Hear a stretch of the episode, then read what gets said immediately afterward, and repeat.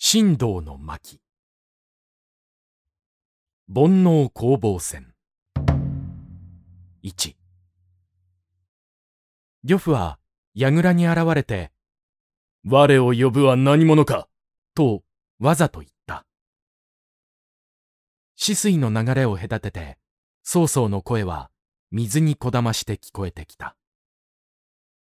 君を呼ぶ者は君の良き敵である巨都の上昇曹操だ。しかし、君と我と本来何の仇があろう。世はただ五変が演術と婚姻を結ぶと聞いて攻め下ってきたまでである。なぜならば、演術は皇帝を戦勝して天下を乱す反逆の族である。隠れもない天下の敵である。呂布は沈黙していた。下水を渡る風は白く、少々となるは露敵。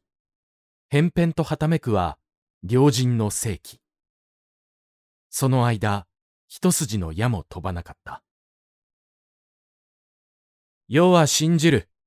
君は聖者の見極めもつかないほど愚かな将軍ではないことを。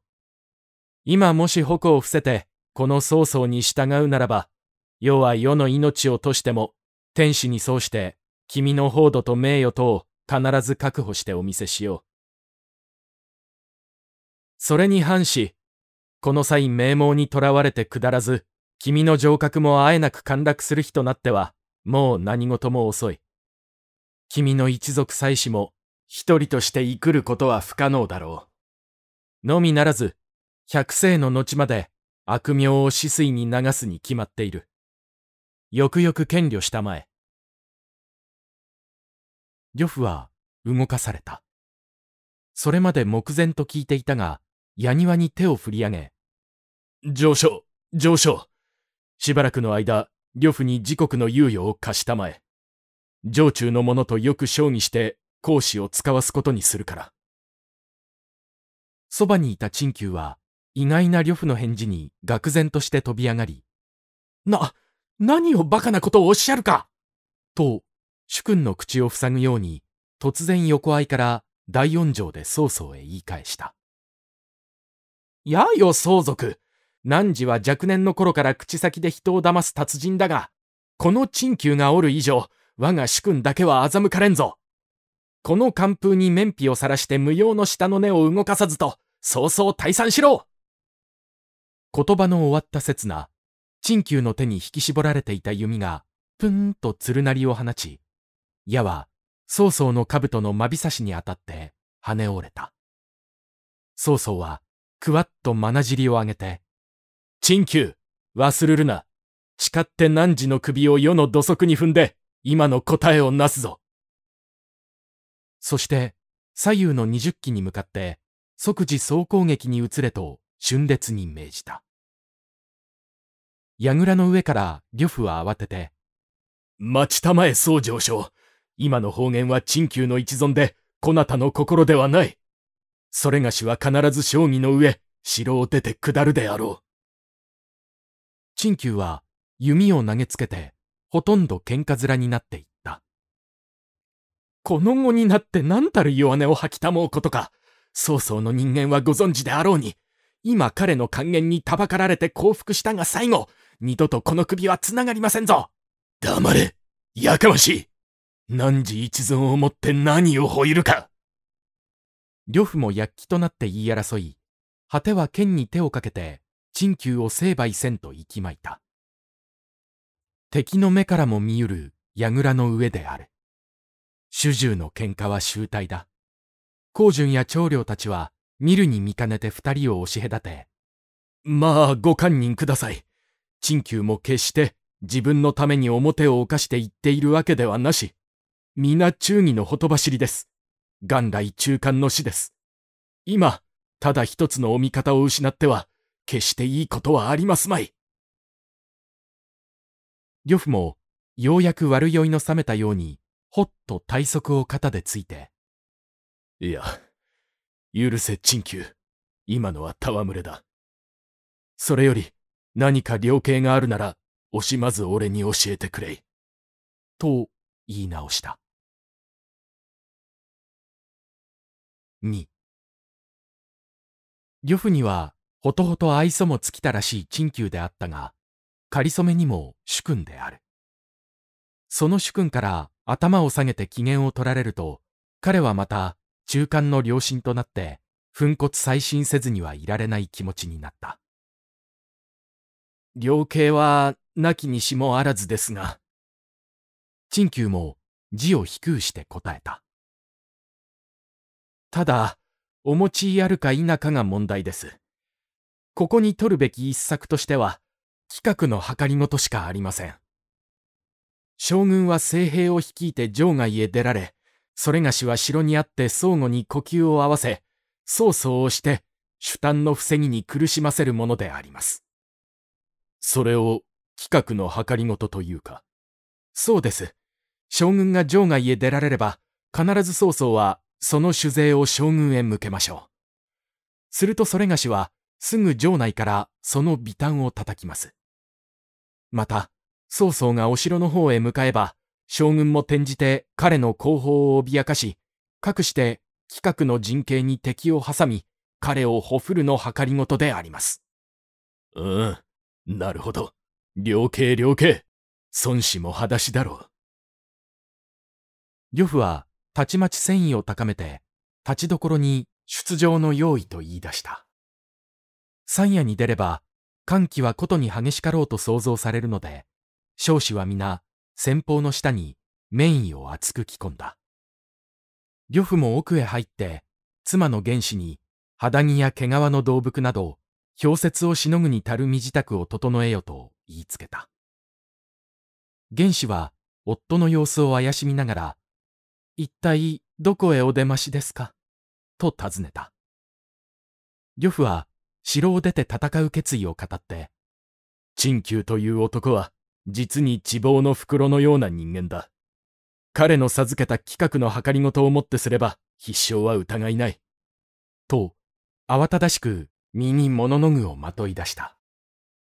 すると原始は、まあ、ここを他人の手に預けて、城外へ出ると仰せなさいますか？色を失った面持ちで、急にさめざめと泣き出した。そして、なお書きくどいて、あなたは、後に残る妻子をかわいそうとも何とも思いませんか？陳旧の考えだそうですが、陳旧の全身を思うてごらんなさい。あれは以前、曹操と主従の役を結んでいたのを、途中から変身して、曹操を見捨てて走った男ではありませんか。ましてあなたは、その曹操ほども、陳旧を重く用いては来なかったでしょう。妻が真剣に泣いて訴え始めたので、呂布は途方に暮れた顔をしていた。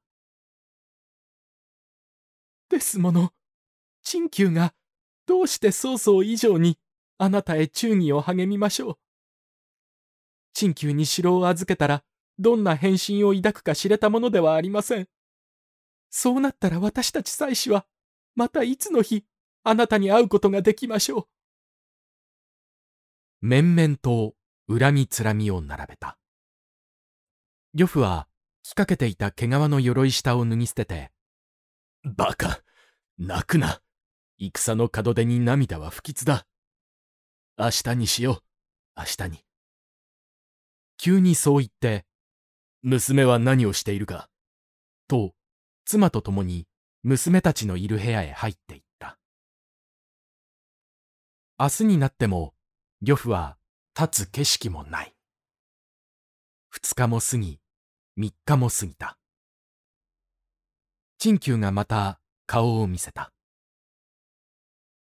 将軍、一日も早く城を出て備えにおかかりなさらないと、曹操の太平は刻々と城の椎に勢いを張るばかりですぞ。いや、陳旧か。俺もそう思うが、やはり遠く出て戦うよりは城にいて固く守るが利という気もするが。いや、木はまだ遅くありません。この日頃、京都の方からおびただしい兵糧が曹操の陣地へ運送されてくるという情報が入りました。将軍が兵を引いて城外へ出られれば、その領土も合わせて立つことができる。これ一挙両得です。敵にとっては致命的な打撃となること、言うまでもありません。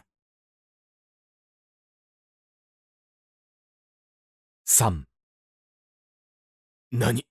曹操の陣へ都から兵糧の運送が続々と下ってくると。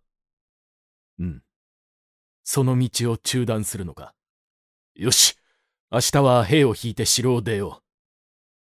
たちまち呂布は腹を決めて、闘志もゆるがごとき面をしていったので、陳旧も安心して、何とぞ、この木を外さず。と、わざと多言を吐かずに退いた。その夜呂布は朝鮮の部屋へ入った。見れば朝鮮は帳を垂れ泣き沈んでいる。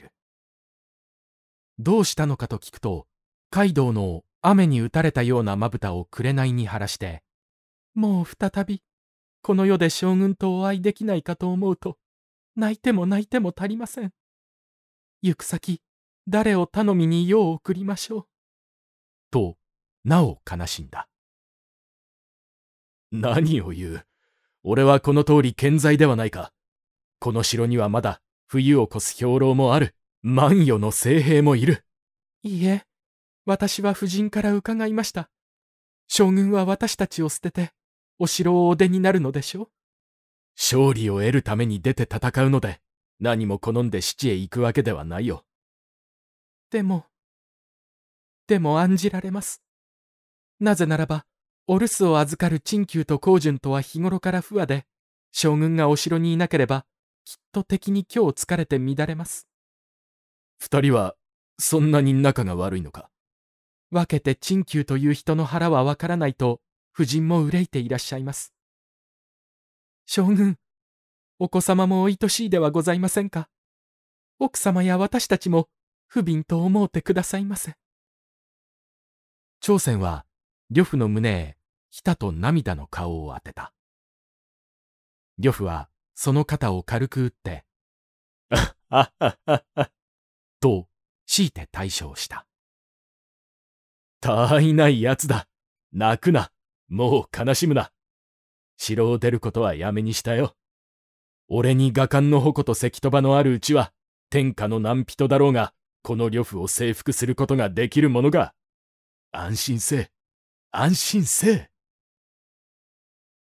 背を撫でて、共に小へ憩い、次女に酒を汲ませて、自ら朝鮮の唇へ飲ませてやった。次の日。今度は彼も少し間が悪いと見えて、呂布の方から陳旧を呼びにやって、さて陳旧の顔を見ると言った。念のため俺が探らせたところでは、敵の陣へ都から続々兵糧が運送されつつあるとの報告は、どうも巨峰らしいぞ。案ずるところ、俺を場外へ誘い出そうとする曹操のわざと言わせている流言に違いない。そんな策に乗ったら大不覚だ。俺は自重すると決めた。城を出る方針は中止とする。陳旧は彼の部屋を出ると外然と超体側して、ああ、もはや何をか言わんやだ。我々はついに身を葬る天地もなくなるだろう。と力なく言った。それからというもの。呂布は日夜主演に溺れて、帳に隠れれば朝鮮と戯れ、家庭にあれば原子や娘に守られて、しかも酒が冷めれば、おうおうとしていた。折り入ってお目通り願いたい義がございまして。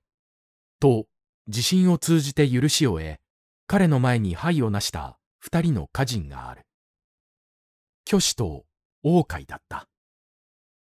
二人とも陳旧の部下に属しているものなので、なんだ？と呂布は警戒がをして言う。王海がまず言った。聞くならく、ワイナンの演術はその後も勢力、甚だ盛んな義であります。将軍には先に、ご息女をもって円家の即に許され、婚姻の正義をあげんとまでなされましたのに、なぜ今、解く使いを馳せて、演術の救いをお求めになりませんか？婚約のこともまだ破談と決まったわけでもなし、神羅が参って解くと先方に話せば、たちまち了解を得られようと思われますが。4そうだ。あの縁談も破談となり終わったわけではないな。呂布は暗中に一つの巧妙を見出したようにうめいた。そして二人の真へ。では、その方たちが進んでワイナンへ使いに立つと申すか。不詳なれど、後藤家の不沈に関わる大事、一命をとしていたしたいと存じます。首相首相、よく言ってくれたぞ。では、早速演術へ当て書簡をしたためるから、それを携えてワイナンへ急いでくれ。漁名、かしこまりました。しかし、この可否の城はすでに敵の獣医にあり、また、ワイナンの通路は竜玄徳が席を設けて往来を厳しく監視しておりますとか。何とぞ、神羅の使命のため、一軍の兵をお出し合って、通路の囲みを突破していただきたく存じますが。よろしい。さもなくてはワイナンへ出ることは叶うまい。呂布は直ちに、長領、各方の二大将を呼び、おのおのへ五百余機を授けて、両名をワイナンの境まで送るように、と言いつけた。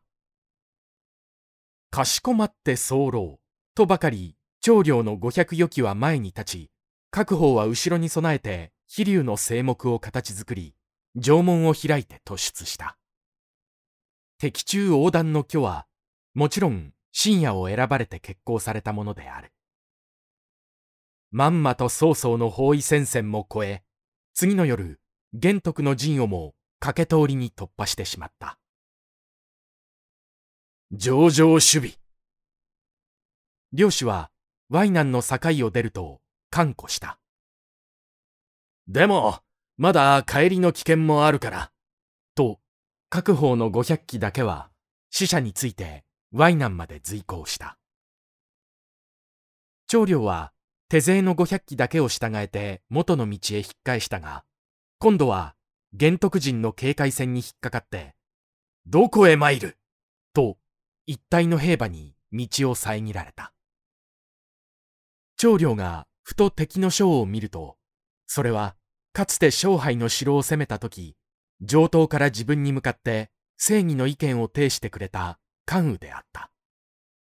で、互いに小弁の心があるので、敵ながらすぐ弓や矛に物を言わせようとせず、二三の問答を交わしているうちに、可否の方から高順、後世が助けに来てくれたので、長領は危ういところで孤高を逃れ、無事城中へ帰ることができた。だがその後、ワイナンについて演術に越し、呂布の書簡を呈してやがて戻ってきた虚子、王海の西は、そうはいかなかった。演術に会見しての結果は、まず成功の方だった。西も外交的な裁弁を振るって大いに努めたので、演術は、呂布は反復常なく書簡の上だけでは到底信用できかねるが、もしこの際でも愛情を送ってくるほどな熱意を示すならば、それを誠意の証と認めて、陳も国中の兵を挙げて助け使わすであろう。という返事だった。西は大喜びで道を急いで帰ってきたが、二校の頃、関所のあたりを駆け通りに駆け抜けようとすると、夜中に馬を早めて行くは何者の体だと張飛の陣に悟られて、たちまち包囲されてしまった。西の守りについていた各方は、張飛に出会って馬上から組み落とされ、高手小手に縛られて捕虜になってしまった。五百の兵もしらみつぶしに荒ましは撃たれたが、行幸にも断撃混戦の闇に紛れて、虚子、王海の西だけは、辛くも身一つで、可否の城まで逃げ着いた。5その夜、各方を生け取った張飛は、縄尻を取ってすぐ玄徳の英に出向き、こやつは、不敵にも守備の目をかすめて、ワイナンへ往来した特使の大将、ぶったたいてお調べください。と突き出した。玄徳は彼の功を称して直ちに取り調べたが、各方は容易に実を吐かない。張飛はもどかしと傍らの使卒へ、拷問にかけろと声を大にして言いつけた。使卒は、呵責なく各方の背に百弁を加えた。各方は逃れぬところと思ったが、悲鳴の下から、玄徳殿、縄目を緩めたまえ、申し告げることがあると叫んだ。一切を自白したので、夜が明けると玄徳は、その種を書面にして、曹操のもとへ知らせた。曹操は、さてこそと、各方は首をはねよ。往来はいよいよ現にし、呂布及び呂布の使者など、断じて淮南へ通すなかれ。と、返還してきた。よって玄徳は、諸将を集めて、再度厳重に言い渡した。我らの任は、今や重い。窮するの極み、必ず呂布はここを通るであろう。ここは淮南への小路、一祖だに漏らしてはならん。王法に真なし、怠る者は軍法に照らし、必ず断罪に処すぞ。仰せまでもないこと。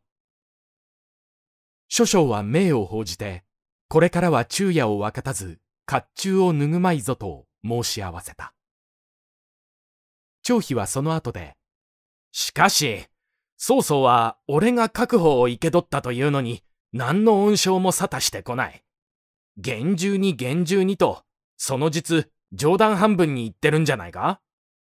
と、不用意な言を放った。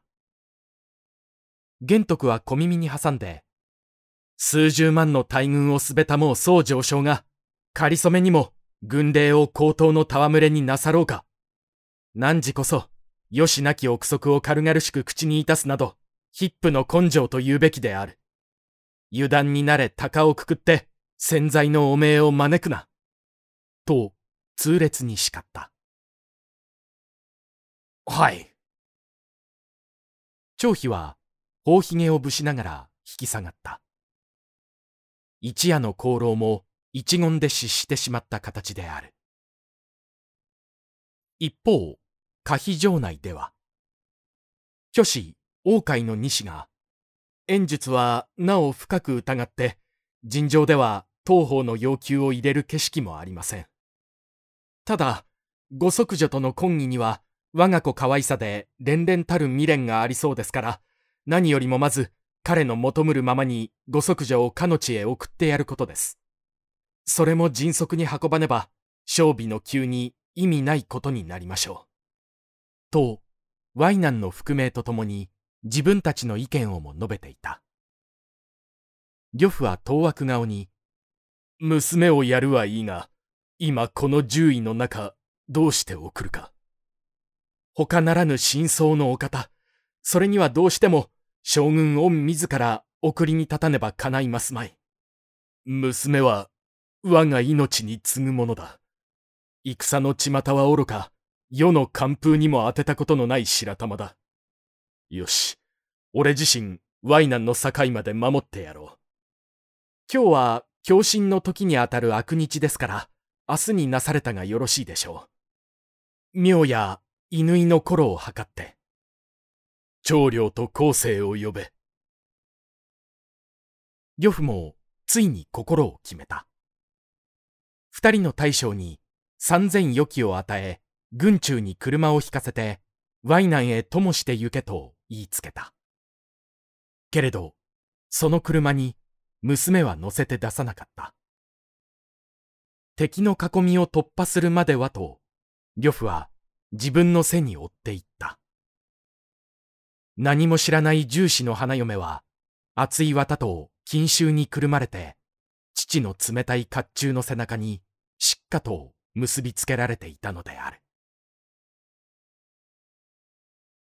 6寒月は高校として死水の流れを鏡のごとく照り返している。氷山設置、風まで白い。勝つ、勝つ、勝つ。人馬の影が黒く黒く。長領後世の三千余機だった。呂布を真ん中にして、忍びやかに可否の城から立っていく。物見、何事もないか。一歩一歩、白氷を踏む思いで進むのだった。こもごもに物見が先に走っては、行く手の様子を告げてくる。敵の将兵も、この寒さにどこへやら潜り込んで、席としています。との知らせに、天の与え。と、漁夫は馬を早めた。彼の今日ある第一の功労者といえば、関戸場であろう。その関戸場も、いよいよ健在に、今宵も彼を螺鈿の安城に報じて、よくかけてゆく。漁夫の姿も、ひとたびこの馬上に仰ぎ直すと、日頃の彼とは人間が変わったように大きく見えるのも不思議だった。勇士そのものと言える。無敵な威風は真にあたりを払う。猿にても偉大なる煩悩将軍ではある。彼のごとき帰結でも我が子への愛にはこの三千余機を具してもなお敵の将兵の目さえ怖い。白外外の天地をよぎる一羽の甲の影にさえ胸がとどろく。娘よ、怖くはないぞ。幾度も我が生言った。綿と金秋に包まれた白玉のごとき重視の乙女は、こうして父に追われて城を立つ時から、もう半ば失神していた。行く末、お前を皇后に立ててくださろうという受春城の円形、お嫁に行くのだよ。彼女の母は泣きながら言い聞かせたが、これが花嫁の踏まなければならない途中の道なのか。彼女の白い顔は氷化し、黒いまつげは上のまぶたと下のまぶたとを縫い合わせたように凍りついていた。かくて、行くこと百より。翌晩も甘霖の中に月は恐ろしいほど冴えていた。突として個性将来の響きが白夜を震撼した。数千羽のカラスのように甘霖を横切ってくる氷冠なる騎兵があった。ああ、関羽の隊だ長領は絶叫して、ご用心あれと、呂布を振り向いた。間もあらず、それと馬前はすでに非切に煙る。ビュン矢風は身をかすめ、鉄害に当たって砕けた。ここかしこに、わめき、うめきが上がる。そして、噴血は黒くぶちまかれた。怖い呂布は耳元に絹を裂くような悲鳴を聞いた。背の乙女は父の体に爪を立てんばかりしがみついた。ひーと身も世もない声を二度ほど上げた。猛然、関戸場は歓喜立つ。だが呂布も、今宵ばかりは、その本場を引き止めるのに汗をかいた。もし敵の一子でも、人たちでも、背の娘に受けたらと、それのみに心を惹かれるからであった。席にかかった敵は、ただ者とも覚えぬぞ。呂布がいる、呂布らしい大将が。取り囲む兵は叫ぶ。もし関羽に出会ったら、と思うと、呂布は身もすくんで、何の働きもできなかった。無念だが、娘を傷つけては。虚しく、彼は関戸場を向け直して、元の道へと逃げ出した。途中しばしば、曹操の部下女皇、曹操の帰化巨著玄山、などと名乗って横道から挑みかかる強敵に襲われたが、漁夫は目を塞ぎ、ただ関戸場の尻のみ無に無産打ち続けて、可否の城まで一息に駆け戻ってきた。